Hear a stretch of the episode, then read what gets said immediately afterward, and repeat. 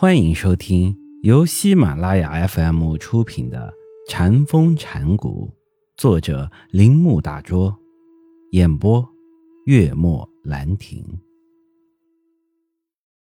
回家和安息是学禅者常常用的一句话，《法华经》中关于私生子的故事，以及金刚三昧和新约中。关于同样情形的故事，都是表示一个人达到开悟境界时所得到的感觉。就悟的心理状态而言，超越感是我们唯一能表达的。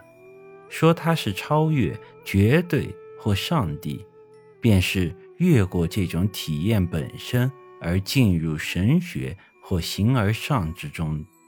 即使“超越”这两个字。也不太恰当。当一位禅师说：“我头上无片瓦，而脚下无寸土”时，似乎是一句很恰当的话。我在别的地方称它为无意识，虽然“无意识”这几个字带有心理学色彩，非人格性的本质。也许禅的体验的最显著的一面是不同于基督教神秘主义者所体验的，具有人格性的色彩，在佛家所谓的物中没有提到下列名词所表现的那种人格，因而也是性的感觉和关系，如爱的火焰，内心流出的奇妙之爱，拥抱。被爱者、新娘、新郎，精神上的结合，圣父、上帝、神鸟、神的孩子等，所有这些名词都基于一个确定思想系统所做的种种解释，与体验本身毫无关系。无论如何，印度、中国和日本都是一样的物。都是非人格性的。再说的确切一点，物都是高度智。其如此是源于佛家的哲学特色吗？是从哲学或神学中获得的吗？不管这是什么，尽管禅的体验无疑与基督神秘主义者有相似的体验。然而，禅的体验却没有个人的或人类的虚饰。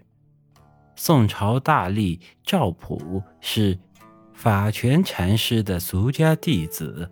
一天，当他工余之闲，独自悠然地坐在办公室时，突然听见一声雷鸣，这时他体会到了悟的心境。